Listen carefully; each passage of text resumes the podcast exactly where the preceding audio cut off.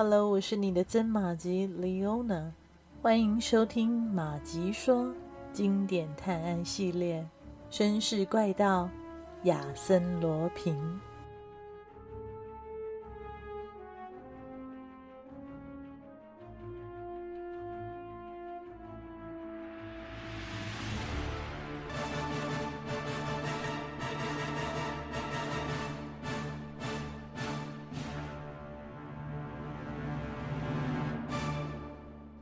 拉德医生的诊所在一座美丽的花园中。一位男护士为西蒙做了常规检查，然后把他带到房子尽头的一个厅里。医生在那里等候。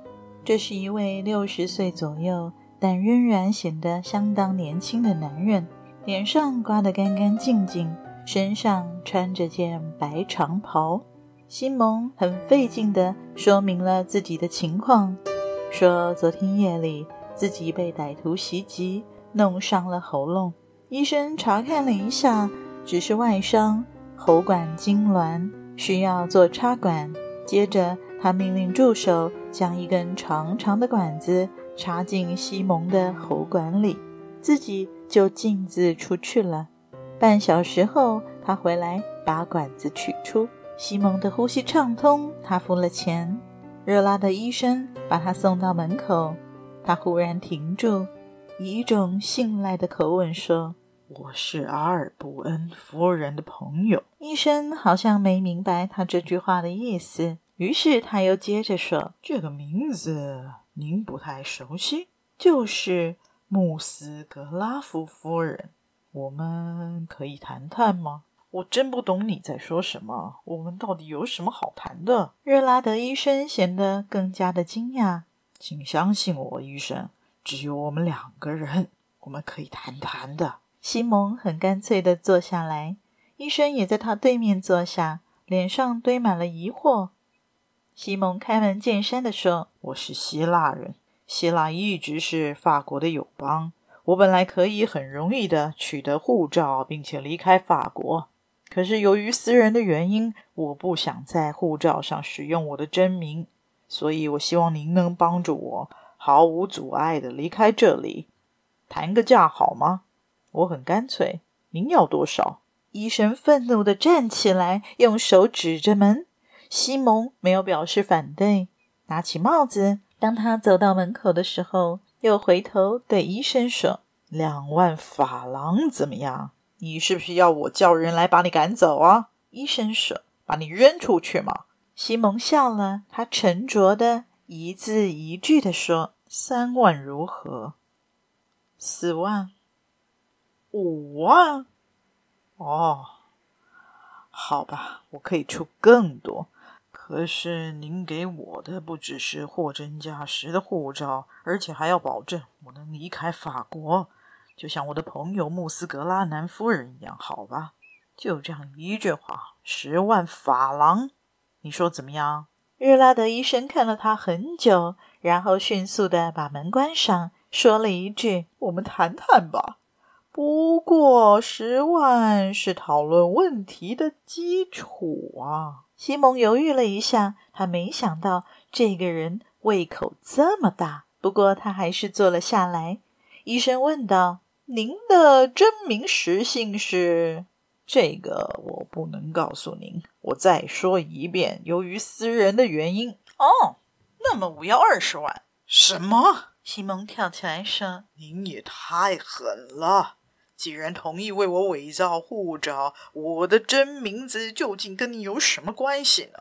热拉德医生冷静地回答：“哦，我不是逼您啊，说不说那都是您的自由。不过对我来说，帮助一个人逃跑，知道他的真实身份，确实有很大的关系啊。因为帮助一个间谍逃跑，比帮助一个普通人那要担的风险可是大得多了。可我不是间谍，我需要证明啊。”西蒙老头沉住气，用手帕擦干了脸上的汗珠。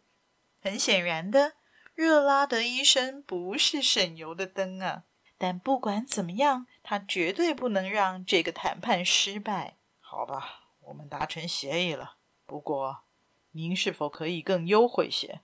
穆斯格拉南夫人告诉我，您没有收取他的任何报酬。”医生颇为得意地笑着说：“是啊，没有错。可是她给了我很多啊，她是一个漂亮的女人。”她可是值很高的价钱呢。西蒙的脸色瞬间刷白，越来越踌躇不安。热拉的医生又开口了：“哦，您不高兴了？您和布斯格拉南夫人之间也许有过感情吗？如果是这样，请原谅我。不过，亲爱的先生，这一切已经是无关紧要了。”可怜的穆斯格拉南夫人呐、您这又是什么意思？西蒙问。怎么，您不知道那个可怕的悲剧吗？啊，昨晚我收了一封信，听说夫人已回到法国，她约我今天早上见面。真是奇怪的约会啊，在哪儿见面呢？西蒙带着明显的不安问道。哦，这个消息可是值一千法郎呢！我给您，您说吧。在一艘叫做“农沙兰特号”的接驳船上，但是奇怪的是，他的信里署名叫做格雷戈瓦。嗯，倒是像个男人的名字啊。他说他过着一种非常危险的生活，他不相信那个与他合作的人，想征求我的意见。这么说，您去过了吗？什么时候？哦，我的确去过了，就在今天早上。但是不幸的是，我去得太晚了。格雷戈瓦先生，或者说是穆斯格拉南夫人，他已经死了。他是被人掐死的，这太可怕了。西蒙呼吸困难的毛病好像又犯了。您还知道些什么？他说的不信任的那个人究竟是谁？他在信里提到说，那是一个希腊人，自称叫做西蒙·迪奥多斯基，甚至还告诉我这人的特征。哦，就在这里，上了年纪，背有些驼，围着一条围巾，戴着一副宽大的黄眼镜。热拉德医生这时候停下来，仿佛突然醒悟一般的望着西蒙说：“您。”就是西蒙·迪奥多斯基。西蒙并没有表示异议。热拉德医生挥手说：“哦，上帝啊，这件事很严重啊！我要担的风险更可怕。所以，我们原来谈的价格我不同意啊！我必须要一百万。”哦，不不不不不！西蒙慌张的喊道：“我没有见过什么穆斯格拉南夫人。”我自己也遭到了袭击，被人掐伤了喉咙。这一切都是一个叫做亚邦的黑人干的。医生抓着他的胳膊说：“请重复一遍这个名字。您刚才说的是亚邦吗？您和他打斗过？您打死了他？是，但是我是为了自卫。”医生笑着耸耸肩膀说。哎呀，这一切都太巧了！我从接驳船下来的时候，碰上了五六个伤残军人。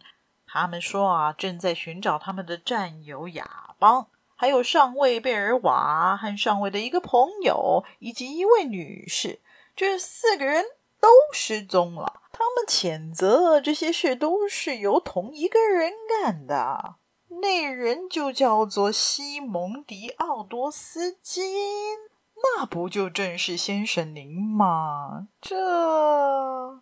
他停顿了一下，然后干脆利落地说：“两百万。”西蒙这时候觉得自己就像一只老鼠落到了猫的手掌里，甚至忘了去思考一个伪造护照和证件的医生为什么会知道这么多呢？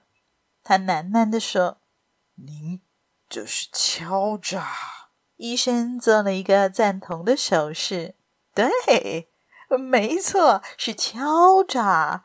哎呀，我庆幸有这样的机会呀！如果您处在我的位置上，也是会这么做的。我跟司法部门有过几件纠纷，虽然已经解决了，可是我的专业地位被动摇了，所以我确实需要很多钱呐。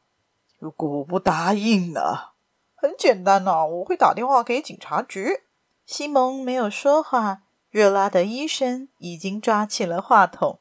好吧，西蒙说：“两百万嘛，没问题。不过，请告诉我，您打算怎么办呢？”我自有办法，只要能帮您逃走，使您摆脱危险就行了，对吗？您拿什么保证呢？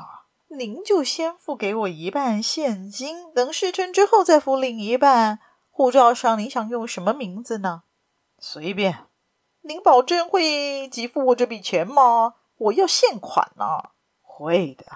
格雷戈瓦为我保管了一笔钱，四百万，就在接驳船上。我们一起去取。我先付给您一百万。这时候，医生在桌上拍了一掌，说。啊，是在那贝尔杜宫里边旁的接驳船上吗？穆斯格拉南夫人就是在那里被掐死的。不不不，我不接受这笔钱，因为它不属于您。西蒙耸耸肩膀说：“不属于我？难道属于您？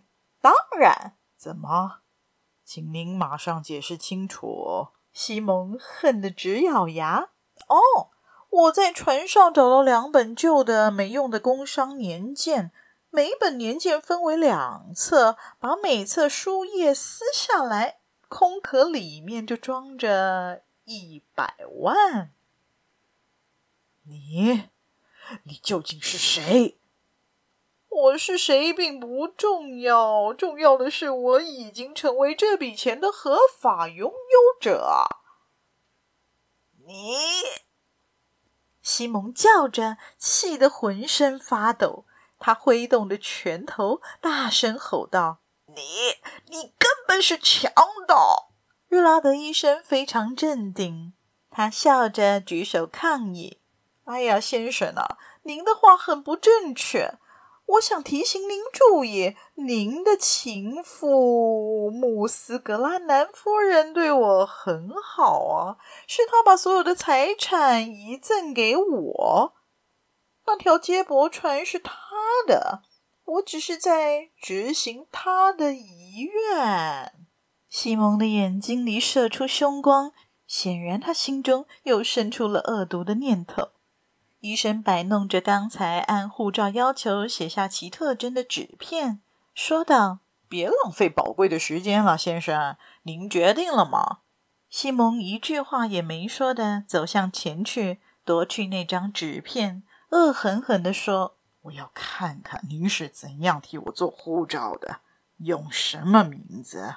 他瞄了一眼，突然吓得往后一退：“您吓到了，我想。”不能用西蒙·迪奥多斯基，也不能用阿尔芒·贝尔瓦，于是就用了这个名字，因为这才是您的真名实姓。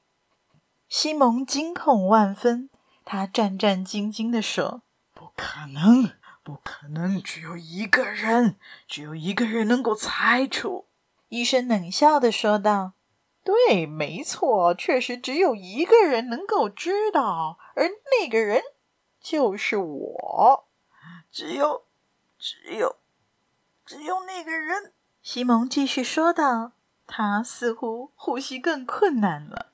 西蒙甚至不敢把那个令人生畏的名字说出来。他低下头去，感到了这场斗争的分量。隔了许久，他才胆战心惊地说。亚森·罗平，你是亚森·罗平，聪明。可是你知道的太晚了。医生站了起来，从口袋里掏出油膏，往脸上一抹，然后在壁柜的水盆中清洗干净。西蒙吓呆了，只是重复着：“完了，我这下完了。”没错。你做了件蠢事啊！你以为我会傻到让你把我关进那煤气箱里面去？那是在陪你演戏呀！我把手电筒挂在工具房的一根绳子上，让你们都以为我在里面。其实我已经出来了。我知道你解决掉巴特里斯后会回来的。于是我敲打着工具房与左边房间之间的门，您就放心的走了。我确定你会去找你的朋友阿美戴瓦神罗先生。不过，亚森罗平叹了口气，继续说：“我没想到您竟然会杀了他。我赶到那里时，门房里没有人，但上天帮助了我。我在报纸上看到一个刚用铅笔写下的电话号码，便找到了这里。”热拉德医生答应把这个位置让给我一个早上。您的约会定在十点，我有充分的时间去搜查接驳船，拿走那四百万法郎。好了，你准备好了吗？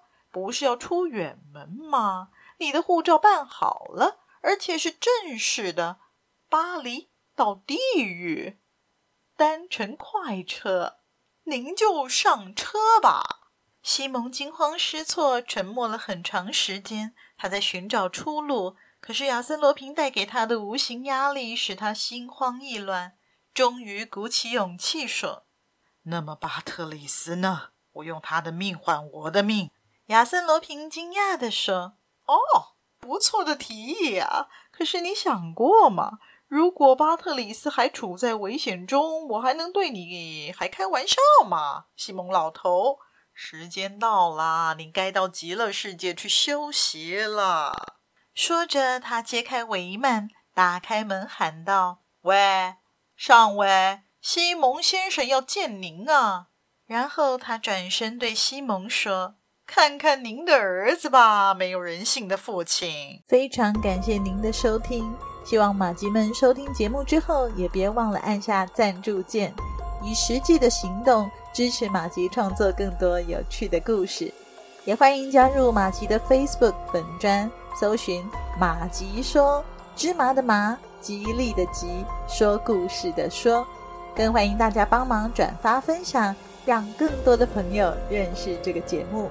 绅士怪盗亚森罗平，我们下集再续。